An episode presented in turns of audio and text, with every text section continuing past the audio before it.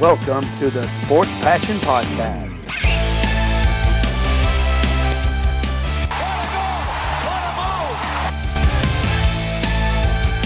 Oh, blocked by James! LeBron James with rejection. And here's your host, Lars Marendorf. Hallo und herzlich willkommen zum Sport Passion Podcast. Das Warmmachen ist beendet und so langsam nähern wir uns dem Eröffnungsbully. Am kommenden Mittwoch geht es los mit der neuen NHL-Saison und auch wir wollen jetzt in der Vorschau so langsam ja, zum Ende kommen. Die letzte Division wartet auf uns und das ist die Honda NHL West Division. Also die westlichsten Teams der NHL, so grob gesagt, spielen in diesem Jahr zusammen in einer Division. Und das sind natürlich dann auch wieder acht Teams in diesem Fall. Die einzige mit äh, sieben Teams ist ja die kanadische. Die North Division ist ja nicht die kanadische, Entschuldigung. Die North Division. Und die West Division, ja, wie gesagt, hat acht Mannschaften. Und diese acht Mannschaften werde ich jetzt in zwei Ausgaben wieder vorstellen. In Ausgabe 1 fangen wir natürlich wie gewohnt mit dem schlechtesten Team der letzten Saison an. Das betrifft die Winning Percentage.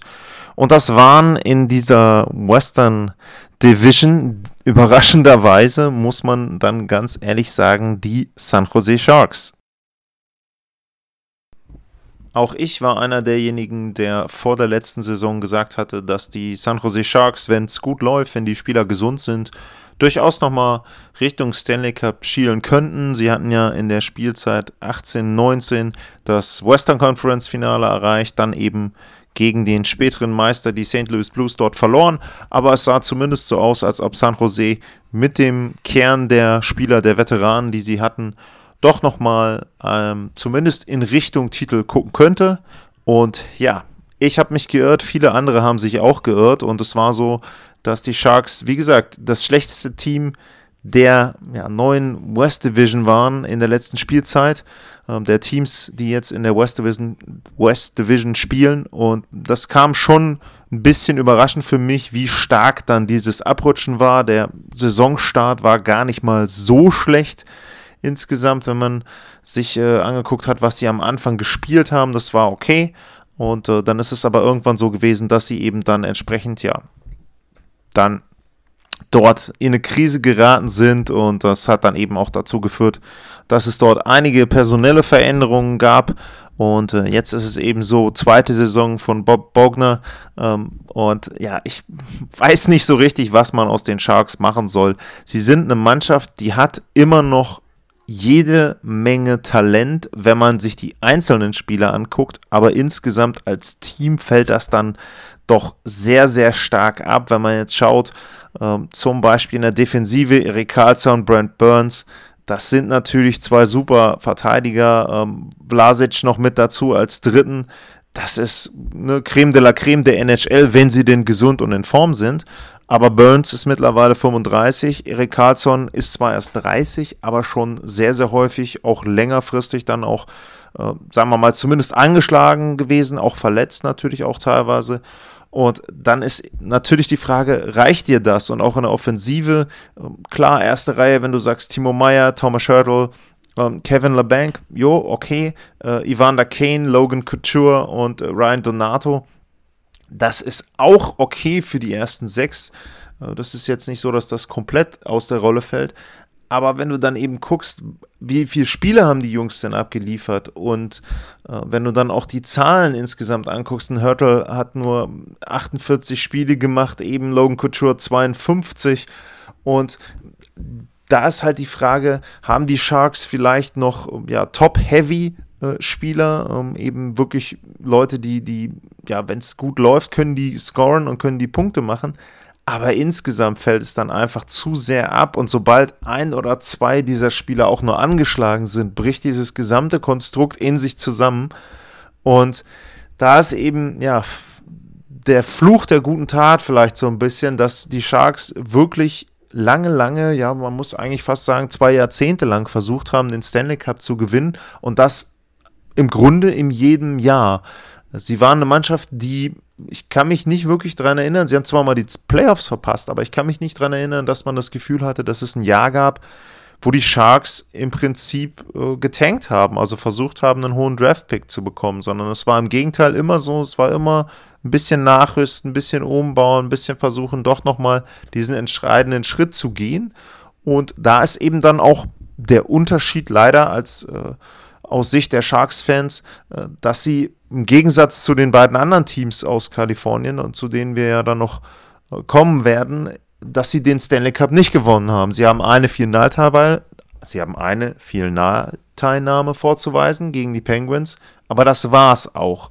Und äh, leider ist es so, dass ich glaube, dieses Titelfenster, was es vielleicht noch mal gab vor, ja, dann jetzt eben dann zwei Saisons, dass das jetzt geschlossen ist. Ähm, ich sehe nicht, dass sie in irgendeiner Form sich in dieser Offseason so verstärkt haben äh, oder umgebaut haben, ähm, dass sie äh, ja da wieder ein Titelkandidat sind. Wenn man jetzt guckt, wer ist gekommen, Devin Dubnik, ähm, komme ich noch zu, war überfällig im Tor. Ryan Donato ist gekommen per Tausch. Patrick Marlowe bleibt da jetzt nochmal wieder als Free Agent. Da ist so vielleicht das, die größte Schlagzeile möglich, die es gibt, nämlich dass äh, Patrick Marlowe den All-Time-Rekord an Spielen ähm, von Gordie Howe dort brechen könnte. Äh, das geht so ein bisschen unter im Moment in der Sommerpause. Das kann eben passieren. Okay, das wäre nochmal eine schöne Sache. Und Matt Nieto ist noch da als Free Agent. Ja, und ansonsten, Joe Thornton ist gegangen, ähm, hatte ich drüber geredet bei den Toronto Maple Leafs, Aaron Dell und Melka Carlson. Und ja, diese Veränderungen sind ja nicht allzu viele, werden die Sharks nicht extrem besser machen. Ähm, was man sicherlich sagen muss, im Tor konnte es kaum noch äh, schlechter werden, äh, was Martin Jones da ja, gezeigt oder eben auch nicht gezeigt hat die letzten Jahre. Ähm, und da ist es dann eben so, dass äh, ja, Dubnik ähm, könnte man eben sagen, da durchaus helfen kann, aber bei Devin Dubnik ist für mich die Gefahr, dass man die Zahlen, die er hatte, die auch nicht mega überragend waren in den letzten Jahren, dass man die auch ein bisschen überschätzt. Denn er hat in Minnesota meiner Meinung nach immer vom System, von der Mannschaft viel profitiert und eben ja nicht die Zahlenbasis gehabt, die jetzt sagen würde, hey, er ist ein sehr, sehr guter Torhüter, sondern er war für mich trotz einer guten Defensive in Minnesota und trotz eben eines eher defensiveren Stils dort, war er eben nicht überragend. Und genau das ist für mich so ein Punkt. Da schrillen dann so ein bisschen die Alarmglocken. Und ob der jetzt ausgerechnet hinter einer Defensive in San Jose plötzlich derjenige wird, der dann dann Vesana Trophy Kandidat wird oder sowas ähnliches. Also das sehe ich im Moment nicht. Ich sehe die Gefahr eben, dass sie zumindest eine Alternative haben mit Devin Dubnik, aber keine Lösung im Tor. Und ja, danach wird es dann für mich schon sehr, sehr dünn mit positiven Punkten, die ich für die San Jose Sharks sehe. Es gibt ein paar Spieler, die ich da wirklich mag. Carlson natürlich, ähm, Ivana Kane, ja, ist als Typ vielleicht auch nicht immer gut oder, na, ich will nicht sagen gut, sondern vielleicht nicht jemand, den man unbedingt auf Anhieb mag, aber die Sachen, die er auch bei dem äh, Black Lives Matters in die, ähm, in der Richtung, in die ganzen Aktivitäten dort macht, die finde ich schon gut und da muss ich eben sagen, ja, Respekt und da sollte es in der NHL mehr von geben, aber insgesamt so auf dem Eis, auch was er dann teilweise an Aktionen hat, wo er dann eben doch ähm, seiner Mannschaft vielleicht manchmal mehr schadet als hilft, ähm, ja, da ist eben dann vielleicht etwas äh, zu wenig da, um die Sharks weiterhin in Richtung Titelkandidat zu bringen, aber eben auch in Richtung Playoffs zu bringen. Denn wenn wir gucken, ich habe es ja gesagt, acht Teams in der Division, das heißt also, vier Teams musst du hinter dir lassen. Und ähm, glaube, ich verrate da nicht zu viel, wenn ich sage, dass ich drei im Prinzip schon fest eingetragen habe dort als Playoffs-Teams, nämlich Vegas, Colorado und St. Louis ja, dann bleiben eben noch die fünf anderen und da sehe ich durchaus auch ein äh, Arizona oder ein Minnesota besser oder wenigstens gleichwertig zu San Jose und ja, da ist für mich eben wirklich die Frage, gelingt es ihnen nochmal in die Playoffs zu kommen? Ist das überhaupt notwendig im Prinzip? Äh, sollte man da nicht eher wirklich mal versuchen, dann doch den großen Schnitt äh, zu machen und eben dann auch verdiente Spieler vielleicht irgendwo nochmal abzugeben? Ja, ich tue ich tu mir schwer, da wirklich eine Perspektive zu sehen für die Sharks. Wie gesagt, lange Zeit ein wirklich gutes Team in der NHL, eben keinen Titel gewonnen und ich sehe auch nicht kurzfristig, dass sich das ändert und mittelfristig könnte es da auch Probleme geben, wenn dann die ja, Veteranen wirklich auch noch schlechter werden oder dann eben auch irgendwann zurücktreten, was zum Beispiel bei einem Marlow, denke ich, nicht wirklich äh, lange dauern wird, noch bis der dann sein letztes NHL-Spiel machen wird. Schauen wir mal. Okay, das war Team Nummer 1 für die Honda Division. Und jetzt geht es gleich weiter mit dem nächsten Team. Das sind dann die Los Angeles Kings.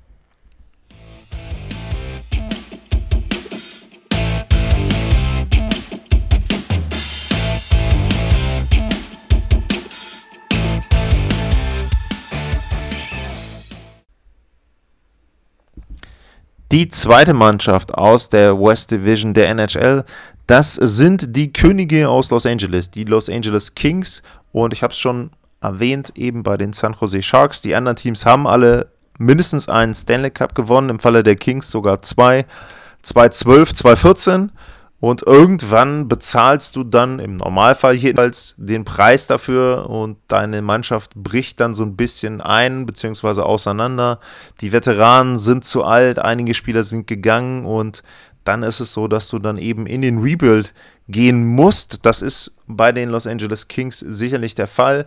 Sie haben letzte Saison ja einen schlechten Start gehabt, hatten dann sogar kurz vor, N, äh, kurz vor ja, Pause der NHL aufgrund der Corona-Epidemie, hatten sie nochmal eine ganz gute Serie, aber insgesamt eben, äh, wie gesagt, das äh, viertschlechteste Team der Liga, wenn man die Winning Percentage sich anschaut.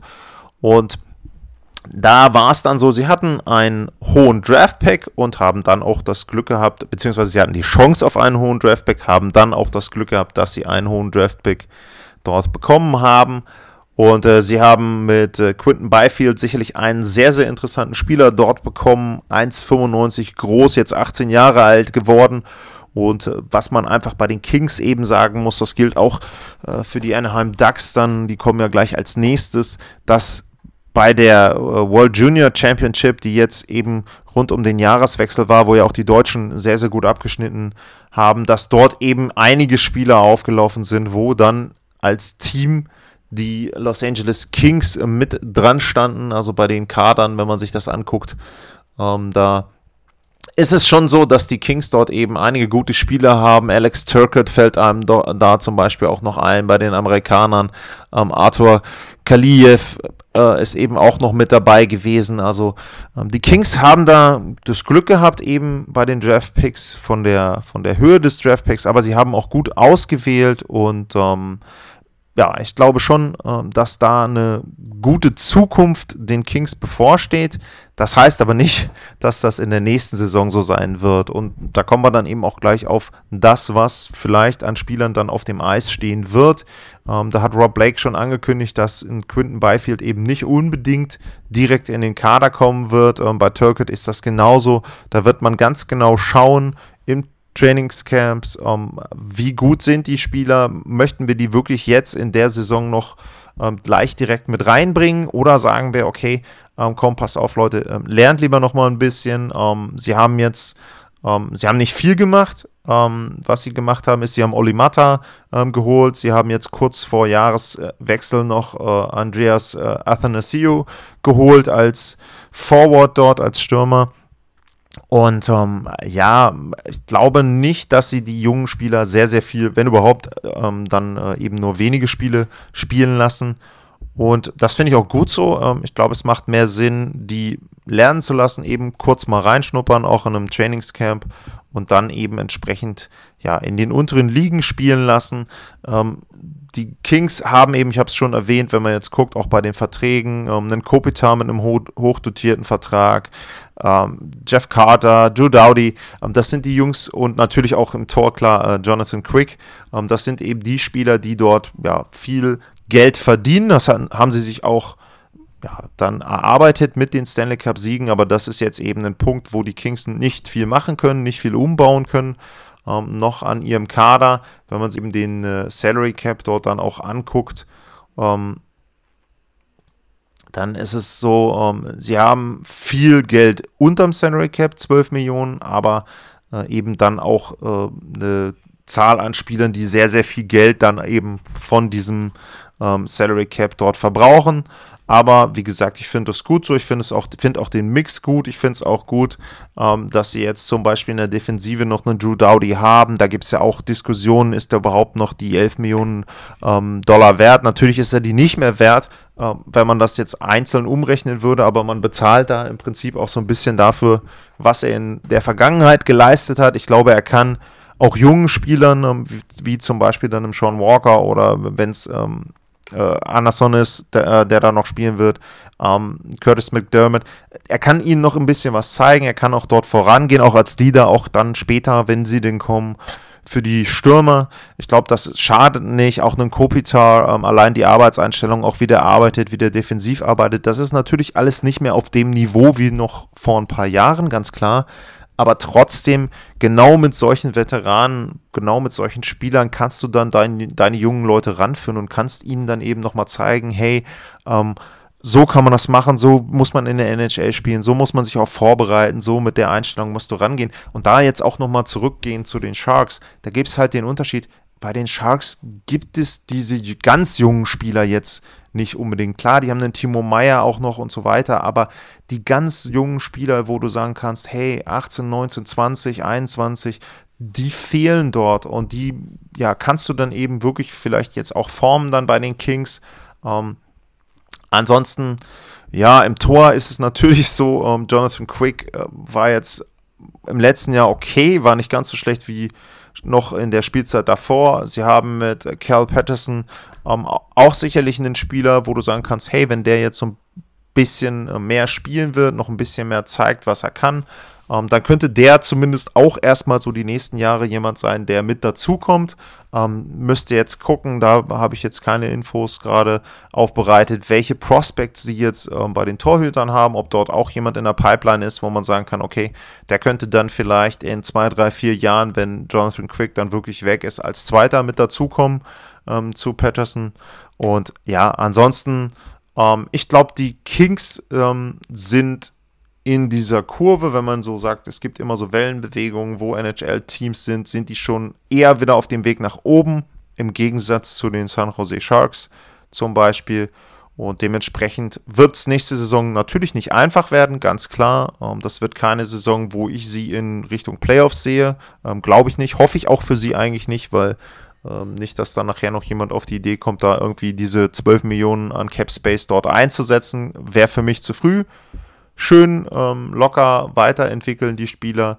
Wenig Druck, den haben sie meiner Meinung nach nicht, brauchen sie nicht haben. Sie haben ihre Cups gewonnen und jetzt kann man wieder eine nächste Generation richtig schön aufbauen und dann danach mit einem kompletten Kader, äh, wenn man denn ähm, die Spieler dann entsprechend etwas weiterentwickelt hat, dort wieder angreifen. Also wie gesagt, für mich erstmal lieber ein bisschen Pause machen und dann später angreifen. Und damit war es das mit den Los Angeles Kings und gleich geht es weiter mit dem Nachbarn direkt ein paar Meilen weiter aus Anaheim.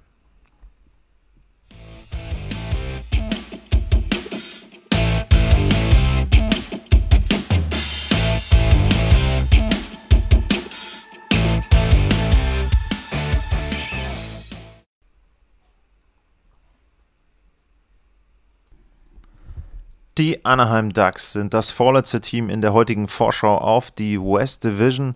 Und bei den Ducks ist es eine ähnliche Situation wie bei den Kings, dass sie eben Erfolg hatten, dass sie ja im Moment normalerweise in so einer Rebuilding-Phase bestehen, aber mit dem normalerweise deute ich das schon an. Es gibt so ein paar Unterschiede schon zu den LA Kings. Ähm, da ist zum einen zu nennen, dass Anaheim, wenn man jetzt auf die Torwartposition schaut, zum Beispiel mit John Gibson einen wesentlich besseren Torhüter hat, was die letzten Jahre betrifft, als Jonathan Quick, wenn man dann nach Los Angeles guckt. Ähm, Gibson ist ein Torhüter, der dir im Prinzip Spiele wirklich alleine gewinnen kann und das auch gemacht hat. Letztes Jahr, jetzt die letzte Spielzeit mal so ein bisschen auf, äh, rausgenommen. Aber genau das ist eben ja Fluch und Segen, wenn du so einen guten Torhüter hast, weil die Frage ist, bringt es den DAX wirklich etwas, wenn man jetzt sagt, okay, einen John Gibson der holt dir die entscheidenden Punkte und ich habe ja eben erwähnt, drei Teams sind fest als Playoff-Teams, wenn da nichts wirklich Extremes passiert. Dementsprechend ja, kommst du dann als Vierter in die Playoffs und dann herzlichen Glückwunsch, bekommst du für mich einen der Stanley Cup-Favoriten direkt in der ersten Playoff-Runde. So, okay. Ist die Frage, bringt dir das was? Was bringt das deinem Team wirklich? Bringt das die Spieler, die du im Kader hast, weiter? Bringt das die Entwicklung, die du haben musst? sind denn auch die Spieler, die dann da eben die jüngeren Spieler, die ich habe, ähm, so, dass ich die noch entwickeln muss. Und wenn man guckt, Topscorer war zum Beispiel Adam Henrique, äh, der ist mittlerweile 30 Jahre alt. Äh, wenn man auch weiter guckt, auch ein äh, Jakob Silverberg ist mittlerweile auch schon 30. Ähm, du guckst weiter auf, auf, die, äh, auf die anderen Spieler, wenn, wenn man sich weiter umguckt, ähm, wen gibt es noch, wo man sagt, okay, das sind jetzt Namen, ja, die, die äh, da könnte man sagen, das sind Spieler für die Zukunft. Ein äh, Ricard Raquel, der ist auch schon 27. Also das eben auch schon so ein bisschen ein kleiner Unterschied. Die sind alle schon einen Tick, einen Tick älter vielleicht ähm, als die Prospects bei den Los Angeles Kings. Ähm, insgesamt, wenn man eben guckt, was, was hat Anaheim gemacht? Ähm, sie haben abgegeben Eric Goodbranson und Michael Del Zotto, die sind beide gegangen. Und sie haben sich einen Kevin Chattenkirk geholt. So. Ähm, bei Kevin Chattenkirk muss ich sagen, der hat mir sehr, sehr gut gefallen in Tampa. In der Rolle, die er da gespielt hat, war er bei den Rangers im Prinzip gescheitert und ähm, ja, dann in Tampa die Rolle eben entsprechend wenig Druck auf ihm und da ist er so ein bisschen wieder aufgeblüht. Natürlich nicht ganz die Zahlen und das Niveau, was er vor ein paar Jahren noch hatte, aber das musste er eben auch nicht spielen. Er war da, ja, sage ich mal, eher so, so ein Second Pairing Defenseman. Dafür war er gedacht. Ähm, das hat auch vollkommen ausgereicht dort eben in Kombination mit den anderen Spielern in der Verteidigung. Und er hat jetzt seinen Stanley Cup gewonnen und ist da eben dann entsprechend ja auf einer, auf einer anderen Ebene angekommen. Nur, ähm, jetzt ist da auch wieder die Frage, ähm, was bringt jetzt Kevin Shattenkirk den Anaheim Ducks? So, bekommen die jetzt den Spieler, den Tampa bekommen hat? Bekommen sie den Spieler, den die Rangers vorher hatten? Brauchen sie überhaupt den Spieler, den Tampa bekommen hat? Denn so als Ergänzungsspieler, hm, ne, auch wenn man dann eben guckt, äh, wenn man sich die Verteidigung anguckt bei den Ducks, ähm, mit Lindholm, mit Manson, Cam Fowler und Shattenkirk werden dann wahrscheinlich das ähm, andere pa Verteidigerpaar dort bilden. Ja, stelle ich mir auch so ein bisschen die Frage, ähm, was ist das für eine, für eine Defensive? Ist das eine Defensive von einem Playoff-Team? Ist das eine Defensive, äh, wo du, wo du tankst? Ähm, was sind die Anaheim Ducks? Was sind sie in ihrer ganzen Ausrichtung? Und da fehlt mir eben auch so ein bisschen die, die Zielsetzung. Fowler ist 29, äh, wenn ich es durchgehe, Shattenkirk 31. Ähm, das ist Lindholm, ist 26, der ist sicherlich noch einer der Jüngeren dort. Ähm, Manson 29. Ja, also da fehlt mir so ein bisschen, ein bisschen die Perspektive, die die Kings eher haben äh, bei den Anaheim Ducks. Ähm, was man natürlich sagen muss, ist, ähm, wenn man jetzt ähm, so ein bisschen auch auf den Prospect Pool guckt, sie haben zum Beispiel mit einem Trevor Seagrass, ähm, eben der auch bei der World Junior Championship ähm, wirklich gut ähm, gespielt hat. haben sie jemanden in ihrer Pipeline, wo man sagen könnte, okay, den könnte man vielleicht reinholen, den kann man dann eben auch ein paar Spiele spielen lassen, vielleicht nur, oder dann entsprechend, wenn Bob Murray und die der Trainerstab dann äh, ähm, rund um äh, Dallas Eakins das möchte, dann kann man ähm, Seagrass auch eben ja noch länger dort im Kader haben. Aber wie gesagt, ich tue mir so ein bisschen schwer, ähm, richtig Potenzial zu sehen. Ähm, die Ducks sind eine Mannschaft im Umbruch, aber so richtig eingeleitet haben sie den für mich nicht. Ähm, wenn man dann auch guckt, sie haben natürlich dann auch jemanden ähm, drin mit Ryan Getzlaff. Ähm, klar, du brauchst gute Spieler, gute ältere oder gute Veteranen, die früher mal Leistungen gebracht haben. Ähm, Finde ich auch gut, dass er da ist, dass er eben doch nicht gegangen ist. Mein Perry ist jetzt weg. Weiß auch nicht, ob Perry jetzt ein Vorbild ist für andere Spieler, aber das äh, lassen wir mal ein bisschen dahingestellt. Ähm, aber einen Ryan Getzlaff Finde ich okay, dass er dort noch ist, dass er eben in den Spielen auch ein bisschen wieder so Mentalität zeigen kann, Herangehensweise zeigen kann. Nur für mich müssten die Ducks noch klarer definieren, wo sie hinwollen. Vielleicht musst du dann auch wirklich sagen, ähm, so schwer das dann auch ist, ähm, dass du einen John Gibson irgendwann vielleicht auch abgeben musst. Klar, der ist jetzt 27, nur die Frage ist, wann sind die Ducks wieder so gut, dass du einen Torhüter wie einen John Gibson wirklich brauchst. Also jemanden, der dir dann auch im Zweifel vielleicht eine Playoff-Serie gewinnen kann. Da tue ich mir schwer. Ähm, mir gefällt die Kombi mit Gibson und Ryan Miller im Tor. Das noch so vielleicht als Abschluss zu sagen. Ähm, das ist auch für mich eben etwas, wo ich sage, Ryan Miller, wunderbar, der weiß ganz genau mit seinen 40, hey, ähm, ich bekomme hier meine Spiele, ich kann hier ein bisschen Leistung zeigen. Auch ich, bisschen Vorbild für andere, je nachdem, wenn sie vielleicht auch mal von den ähm, Nachwuchstorhütern dort jemanden holen müssen. Und ansonsten stellt er keine großen Ansprüche, der ähm, Ryan Miller dort. Ja, aber wie gesagt, insgesamt kann ich nicht genau sagen, auf, auf welchem, ja so diese Kurven gewählt bei San Jose und bei den Los Angeles Kings. Ich kann nicht sagen, ob die Anaheim Ducks auf einer Kurve nach unten sind oder auf dieser Kurve nach oben sind oder ob sie einfach nur auf einer geraden Linie stagnieren. Und ähm, da kann eben, wenn es super läuft und Gibson gesund ist und alle irgendwie so ein bisschen ähm, ja, überdurchschnittlich spielen, dann können es die Playoffs werden auf Platz 4. Und äh, wenn es eben nicht läuft, dann wird es so eine Saison wie letztes Jahr, wo sie dann ganz unten in der NHL mitlanden und sich dann eben ja um die Draft Picks äh, prügeln, so ungefähr um die schlechten. Ähm, sie waren Nummer 27, also die letzten Teams, die ich vorgestellt habe, Anaheim 27, Los Angeles 28, die Sharks waren auf 29 und ähm, ja, das sagt so ein bisschen was darüber aus, wie das Niveau dieser West Division unten ist. Ähm, das ist ähm, ja für mich sicherlich die extremste Division. Und ähm, wir kommen ja gleich noch ähm, zu einer Mannschaft, die dort noch mit dazugehört. Das sind die Arizona Coyotes. Und ähm, dementsprechend das vierte Team, was ich gleich vorstellen werde. Aber wie gesagt, Anaheim, ich kann es nicht richtig sagen, wo da die Reise hingeht. Tue ich mir schwer mit. Und ähm, ja, ist eine Mannschaft, wo ich auch, äh, ja, ich weiß nicht, ob man, ob es da so viele Highlights gibt, auf die man sich dort freuen kann. Shattenkirk interessiert mich wirklich, ähm, den mochte ich früher schon, fand es gut, dass er einen Stanley Cup gewonnen hat. Das ist sowas, da schaue ich ein bisschen ähm, drauf und dann ja, bin ich sehr gespannt, was die jetzt an Strategie und an Richtung einschlagen werden. Und dann geht es gleich weiter mit den Arizona Coyotes, dem letzten Team in der heutigen Vorschau.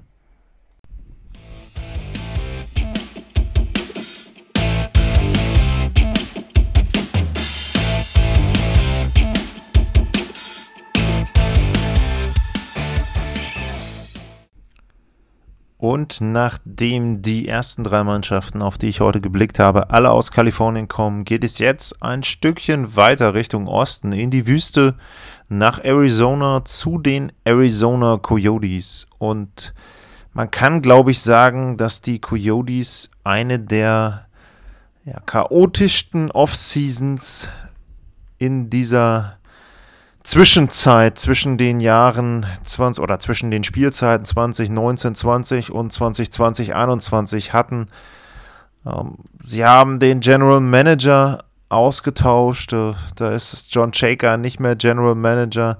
Sie haben einen Draft-Pick geholt, wo sich dann ja auch schon vorher angedeutet hatte, dass der rassistisch jemanden beleidigt hatte und äh, dort eben auch äh, misshandelt hatte. Also ja, sie haben den, den äh, großen Tausch, den sie letztes Jahr gemacht haben, mit einem Gegenwert von null äh, beendet. Ähm, Taylor Hall ist gegangen in der Offseason und hat sich nicht für die Arizona Coyotes entschieden und ja, jetzt stehen die Coyotes wieder so ein bisschen äh, an, dem, an der Stelle, wo sie letztes Jahr schon gestanden haben, wobei man eigentlich sagen könnte, naja, ähm, es ist noch schlechter geworden. Ähm, aber fangen wir mal vielleicht mit der Taylor Hall-Geschichte an. Ähm, natürlich im, im, Nachhinein ist man immer schlauer und kann sagen, äh, hätten sie nicht machen müssen, hätten sie die Assets, die sie da abgegeben haben, nicht abgeben dürfen. Ich war zum Zeitpunkt des Trades schon Kritiker davon, habe gesagt, äh, für mich ist Taylor Hall nicht der Unterschiedsspieler, den die Arizona Coyotes brauchen. Um, er ist eben auch nicht jemand, wo ich dann die Erwartung habe, dass der dort bleibt. Dass er jetzt noch Buffalo geht, ausgerechnet, hm, hätte ich jetzt auch nicht mitgerechnet. Ich habe eher gedacht, er sucht sich einen Contender raus oder einen großen Markt. Aber gut, er hat ja nur ein Jahr unterschrieben. Aber allein ihn zu verpflichten, ähm, fand ich schon ungewöhnlich so. Also Taylor Hall ist gegangen, äh, Derek Stepan ist äh, durch einen Tausch äh, abgegeben worden, ähm, Karl Soderberg ist weg und äh, Brad Richardson auch noch, Michael Grabner. Ähm, dafür sind gekommen Derek Brassard, äh, Jake Cajulia, ähm, John Hayden und Tyler Pitlick. Ähm, also ein bisschen durchmischt eben, nicht nur im Front Office, sondern eben auch äh, ja, dann auf dem Eis beim Team. Und ja, was kann man sagen? Was, was wird wichtig sein? Natürlich wird es wichtig sein, dass erstmal Ruhe reinkommt in, Verein, in den Verein. Ich hatte eben schon die paar Sachen erwähnt im Front Office. Es gab auch noch die Geschichte, wo sie Spieler sich vorher angeschaut haben vorm Draft und wo sie eben dann auch Draftpicks abgeben mussten. Also auch da die Coyotes schon gebeutelt. Bill Armstrong ist jetzt der General Manager und der kann hoffentlich da ein bisschen Ruhe reinbringen, ein bisschen Struktur wieder reinbringen. Und bei den Coyotes ist es ja immer so, man, man glaubt immer, sie sind jetzt, okay, jetzt, jetzt könnte es kommen. Jetzt könnten sie noch einen guten Spieler, ein, zwei und dann, ja, äh, könnte es jetzt der Punkt sein, wo sie jetzt vielleicht dann mal den Schritt von rund um die Playoffs Richtung, äh, sagen wir mal, Division Gewinn oder Division Spitze machen könnten. Ich will gar nicht vom Titel reden. Aber irgendwo bleiben sie dann wieder hängen. So, jetzt gab es eben, wie gesagt, die Geschichte, ähm, Taylor Hall, die Draftpicks, den Draftpick, den sie gemacht haben, ihren ersten, den, ja, den Jungen haben sie halt wieder gleich ähm, jetzt dann eben nicht verpflichtet. Und ähm, ja, wenn man, wenn man sich anschaut, ähm, wie sieht es denn so jetzt die nächsten Jahre aus, auch dass man sagen könnte, Mensch, jetzt, okay, dann eben tanken und ähm, dann neu aufbauen. Ähm, da ist es aber auch so, also den Nummer 1 äh, oder den Erstrunden-Pick äh, 2021 haben sie nicht. Ähm, dementsprechend lohnt es sich da auch nicht hundertprozentig. Und wenn man jetzt auch mal schaut, auch vom Salary Cap her, was haben denn äh, die Coyotes aktuell investiert, dann sind da satte 79 Millionen Dollar auf dem Konto. Also da sind nur noch knapp über 2 Millionen, die sie investieren könnten. Und ähm, natürlich muss man da berücksichtigen, sie haben ähm, Marion Hoser mit aufgenommen, wobei der ist ja auf Injury Reserve, also äh, kann man ignorieren. Ähm, und was man bei den Coyotes sehen muss, ist für mich so ein bisschen, ähm, ja, was bezahlen sie Spielern, die noch nicht so wirklich was geleistet haben? Ähm, da fange ich einfach mal vorne an mit Clayton Keller. Nicht, dass ich Clayton Keller für einen schlechten Spieler halte. Überhaupt nicht. Aber Clayton Keller verdient von der kommenden Spielzeit an bis einschließlich 2027 7,15 Millionen. So, brauche ich nur in der gleichen Division gucken, Richtung Rocky Mountains und mir das Gehalt angucken, was dort eben ein Nathan McKinnon bekommt. Klar, der ist ein absolutes Schnäppchen, vielleicht der beste Vertrag, der in der Liga unterschrieben wurde, aber trotzdem muss ich eben sagen, warum zahlt Arizona Clayton Keller so viel Geld? Jetzt ist natürlich die Frage, vielleicht müssen sie es machen, weil ansonsten, siehe Taylor Hall, Free Agents dann irgendwann den Verein verlassen, aber Clayton Keller wäre kein Free Agent gewesen, sondern da hatten die Coyotes alle Rechte, also ganz nachvollziehen kann ich das nicht. Aber gut, schauen wir uns mal an, was haben sie auf dem Eis? Was haben sie als Produkt auf dem Eis? So, Clayton Keller habe ich genannt. Ist okay, um, ist kein schlechter Spieler. Sie haben einen Phil Kessel, der sicherlich auch nicht mehr das ist, was er vor ein paar Jahren mal war. Aber äh, ich bin trotzdem gar nicht so äh, negativ gegenüber Phil Kessel eingestellt. Ähm, schaut man sich dann an, wie kann man das kombinieren? Was haben sie sonst noch so im Kader? Ersten beiden Reihen, Connor Garland, ähm, Christian Dvorak und Phil Kessel. Und zweite Reihe, ähm, Cruz, ähm, Nick Schmaltz, Clayton Keller, ist okay. Ähm, wir hatten Derek Brassard erwähnt, ähm, der wird dritte, vierte Reihe spielen. Tyler Pitlick ist noch mit dabei. Ist gar nicht so schlecht. Ähm, ist jetzt nichts, wo ich sage, ist überragend, aber ist jetzt auch nicht so, dass ich das, ähm, du kannst damit kaum Spiele gewinnen.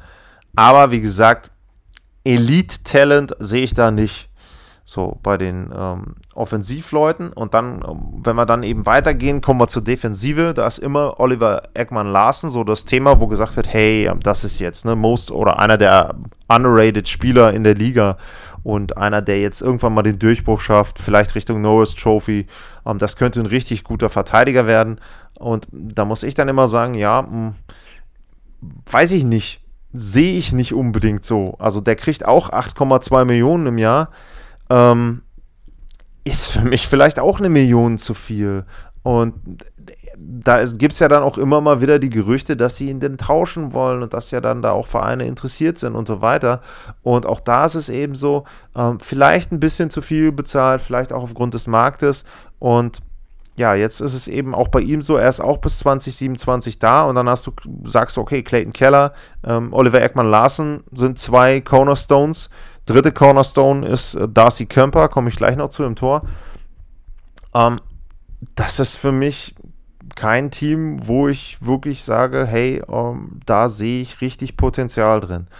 Ähm, auch wenn, wenn man sich eben dann auch insgesamt die Struktur anguckt, auch in der, ähm, in der Verteidigung, da hast du eben mit Goligowski und ähm, Jason Demers, die sind auch schon über 30 ähm, Niklas Jalmason eben auch über 30. Da ist auch nicht unbedingt das Megapotenzial da, wo du sagen kannst, in zwei, drei Jahren rücken die jungen Leute dann nach. Ähm, deswegen, also, ja, weiß ich nicht. Die Coyotes so für mich so, so ein etwas, ja, komisches Team auch. Und ähm, was man sagen muss, einzige Position, wo ich würde ich sagen, ähm, wo sie gut aufgestellt sind, ist im Tor Darcy Kemper, ähm, Anti Ranta Beide ungefähr das gleiche Gehalt, 4,5 Millionen, 4,25 Millionen für Runter und äh, Kemper eben dann 4,5 Millionen. Ähm, Darcy Kemper ist für mich auch ein guter Torhüter, auch sogar jemand, wo ich ihm zutraue, wenn er denn ein entsprechendes Team vor sich hat, dass er dir eine Serie holen kann. Hat man nun in, den, in der Bubble gesehen, okay, ähm, eine Runde können sie gewinnen, aber dann ähm, die Serie gegen Colorado, also äh, bei aller Liebe, ähm, wenn die Fs das wirklich vernünftig durchziehen und nicht ein bisschen in einem Spiel schludern oder auch bei der Chancenauswertung am Anfang so ein bisschen schludern, ähm, dann kann da jedes Spiel irgendwie 7-1, 7-2 ausgehen. Also das war, äh, ja, hatte mit äh, irgendwie mit, mit ausgeglichener Liga nicht wirklich viel zu tun, die Serie. Also da war ich schon sehr, sehr enttäuscht davon, was Arizona dort eben zu bieten hatte. Und ja, es gilt im Grunde etwas Ähnliches, was man die letzten Jahre immer über Arizona sagen konnte. Äh, sie machen keinen richtigen Tank, also sie gehen nicht hin und geben alles ab, was sie haben, zum Beispiel in den Ekman Larsen. Ähm, vielleicht vor ein, zwei Jahren, wo der Marktwert, glaube ich, noch ein bisschen höher war. Sondern, ähm, ja, sie sind immer so, dass man sagen kann, hey, wenn es gut läuft, wenn die Regelungen, Rahmenbedingungen so sind wie zum Beispiel letztes Jahr, dann kann es reichen für die erste Playoff-Runde, aber danach hm, gibt es nichts. Also, ne, da, da kannst du nicht sagen, okay, ähm, dann ist es eben so, dann gewinnen sie da äh, eine Runde oder so etwas. Nee, da rechne ich überhaupt nicht mit. Und ähm, es ist aber, wie gesagt, auch nicht so, dass ich jetzt sage, das passiert ein, zwei Jahre, sondern im Grunde hat man auch den, das Gefühl, dass das so ein gewisser Dauerzustand ist. Ähm, auch Rick Tockett ist ja jetzt auch schon seit vier Jahren Trainer, sich auch nicht mega viel geändert. Ähm, ich weiß eben nicht, wo, auch da muss ich eben sagen, ich weiß nicht, noch extremer vielleicht als bei Anaheim, ich weiß nicht, wo der Weg hingehen soll von Arizona, wo sie wirklich, was sie wirklich machen wollen. Ähm, ist natürlich auch immer noch ein sehr, sehr schwieriger Markt. Also man kann, glaube ich, nicht wirklich sagen, dass sie dort etabliert sind. Ich meine, jetzt im Moment kannst du die Zahlen sowieso alle in eine Tonne treten, Zuschauer gibt es nicht. Und ähm, es gab ja und gibt auch immer noch mal wieder Gerüchte, dass man sagt, Arizona wäre ein Kandidat für Relocation. Nun kommen jetzt erstmal die Seattle Kraken. Das Thema ist in dem Sinne erstmal so ein bisschen durch. Aber wenn das in zwei, drei, vier Jahren nicht besser geworden ist, dann eben hoffentlich auch äh, möglichst schnell wieder mit Zuschauern, kann ich mir halt vorstellen, dass Arizona da auch schon wieder ein Kandidat ist. Und ja, wie gesagt, ich, auch da für mich, ähm, sie haben auch, was, was ich auch sagen muss, sie haben ja auch wenig Spieler, wo ich jetzt sage, hey, ähm, klar, einen Phil Kessel, ähm, der mal Titel gewonnen hat, aber ist Phil Kessel jetzt wirklich der Spieler, wo man sagt, hey, komm, komm her, das ist einer, der geht wirklich voran, der zeigt dir als junger Spieler, so musst du dich in der Liga vorbereiten, so musst du trainieren, so musst du an die Spiele rangehen. Mit der Einstellung kannst du irgendwann erfolgreich sein, weiß ich nicht. Ähm, wie gesagt, so schlecht wie ihn manche sehen, sehe ich Phil Kessel noch nicht. Ich glaube, der ist, der kann auch jetzt wieder eine Bounce-Back-Saison haben, also kann jetzt auch wieder noch ein paar Punkte sammeln. Aber insgesamt Arizona, pff, ne, und da gilt dann das, was ja, für, die, für alle außer den Top 3 gilt im Prinzip, prügeln die sich alle um einen Playoff-Platz. Uh, Minnesota habe ich jetzt heute noch nicht vorgestellt, wird dann morgen kommen mit den drei Großen zusammen. Uh, dann hast du, ja, wenn es gut läuft, Anaheim noch mit dabei. Wenn es für San Jose gut läuft, auch die. Ähm, aber ja, im Grunde geht es nur darum, als Kanonenfutter für die erste Runde zu dienen. Und ähm, da weiß ich eben nicht, ähm, ob sich das so lohnt oder ob man nicht wirklich eher dann strukturiert sagen sollte, pass auf, für welche Spieler bekommen wir noch was, wir holen uns endlich die Draftpicks zurück, die wir durch welche Umstände auch immer jetzt verloren haben und bauen dann da mal ein richtiges Team auch wo, auf, wo dann eben auch die Zuschauer, die dann wiederkommen werden in ähm, Arizona bei Phoenix, dann, ähm, dass sie dort dann eben auch entsprechend sich damit identifizieren können und dann ein Team haben mit jungen Leuten, wo sie dann irgendwann mal was selber aufgebaut haben ja, Arizona für mich eben auch so ein, so ein mittelmäßiges Team, nicht Fisch, nicht Fleisch und äh, dementsprechend auch nicht viel Erfolg nächstes Jahr. Aber gut, das ist nun mal so. Ja, das war Teil 1 der Honda NHL West Division. Und es geht weiter morgen dann. Und äh, da gibt es dann die letzten vier Teams, der letzte Teil der West Division. Und äh, bis dahin, vielen Dank fürs Zuhören. Tschüss.